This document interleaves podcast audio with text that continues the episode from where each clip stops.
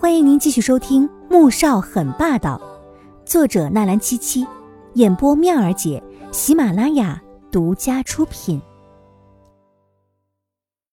第五百一十二集，你动他试试。左印看到黄天武那震惊时的神情，心里一阵抽痛，因为连他都不敢相信自己现在所做的事情。现在。他不得不这么做。左宝莉心中不甘，却不敢忤逆大哥，咬牙狠狠的道：“哥，这个贱人这么对你，你为什么还要护着他？”听到被人骂是贱人，黄天武不悦的蹙起了眉，却什么都没说，只是紧紧抓着母亲。闭嘴！我要护着谁，还轮不着你来管。左印对眼前的妹妹是极度失望，因为，他根本没有想到，在 M 国和 H 国的军火交易，都是由左宝莉负责的，难怪他会这么嚣张，原来是早就清楚左家的底细，才敢这样的肆意妄为。左宝莉还是很怕左印这个大哥的，被他这么一吼，顿时只敢咬着牙冷哼了一声，看着黄天武的目光充满了阴冷狠辣。若不是这个贱人，他又怎么会被穆萧寒那样的玩弄？还有黄天觉，竟然把他丢给二十个男公关，这件事儿，他还没有报复回来呢。这次，他就是要拿黄天武这个贱人开刀。只是大哥总是护着这个贱人，他不好下手，看来只有趁大哥不注意的时候再动手。出去，如果让我看到你敢欺负他。别怪我不客气。左印好像看穿他的想法一般，冷冷的警告。左宝莉心有不甘，不情愿的走了出去。等人走之后，左印这才关了门，目光复杂的盯着黄天武。你们走不了了，还是老老实实待在房间里面吧。黄天武到现在都没弄明白到底怎么回事。左印，你们到底想做什么？为什么会这样？我爸爸呢？你知不知道自己在做什么？我知道自己在做什么，小五，你不要再抱有别的幻想了。现在你只有乖乖听我的，才有机会活命，否则，连我也保不住你。左印神色晦暗又苦涩，因为他怕连自己都没有能力保护好他。不，我不明白你的意思。黄天武心里猛地下沉，不好的预感越来越强烈。我的意思就是，我父亲要取代你父亲成为总统，很快，你们以及宋家在内的人，都会在以黎如子和苏振宽为首的 H 国雪狼组织策划的恐怖袭击中死去，而我父亲，将会临时接任总统。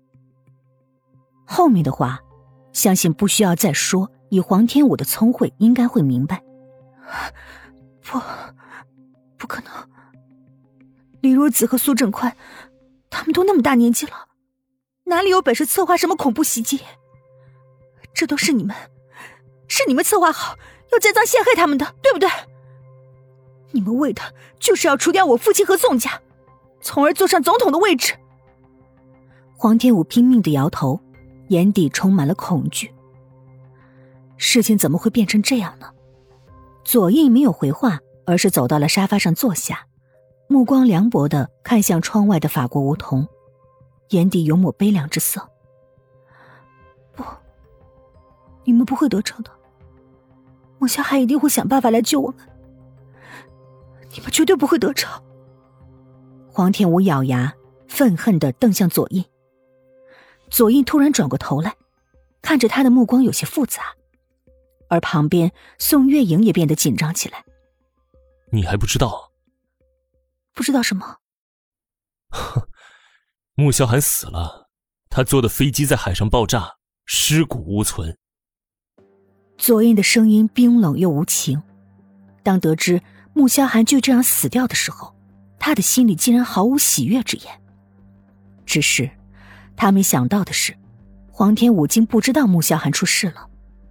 他又看向宋月影，只见他脸色一片惨白，满脸担心的看着黄天武，顿时了然了。原来，所有人都在瞒着黄天武。不可能，不可能！你胡说八道，你骗人！黄天武很生气，他无法忍受别人这样诅咒穆萧寒死去的言语。若不是因为肚子里的孩子，他此刻一定会冲上去狠狠给他几个耳光，让他不敢再这么胡说八道。我是不是骗你？问你母亲不就知道了？左印轻笑，心里却跟着犯疼。黄天武还真是很爱穆萧寒，连他已经死掉的真相都无法接受。不会的，他不会死的。妈妈，你告诉我。是在骗我，对不对？黄天武愣愣的看着母亲，喉头发紧，他不停的摇头，目光充满了乞求。宋月影什么话都说不出来了，就像是卡在喉咙里，一个声音也发不出。可他的神情，却让黄天武像是跌入深渊一般。不，不会的，骗人的。你们都是骗子！黄天武往后退，不停的摇头，突然眼前一黑，整个人倒在了地上。左印猛地站起来，朝黄天武跑去，却被宋月影拼命的推开：“你走开，不准碰我的女儿！”宋月影挡在左印的面前，不准他靠近自己女儿半步。我不会伤害她的。左印很担心黄天武。着急的保证道：“本集播讲完毕，感谢您的收听，记得点赞订阅哦。”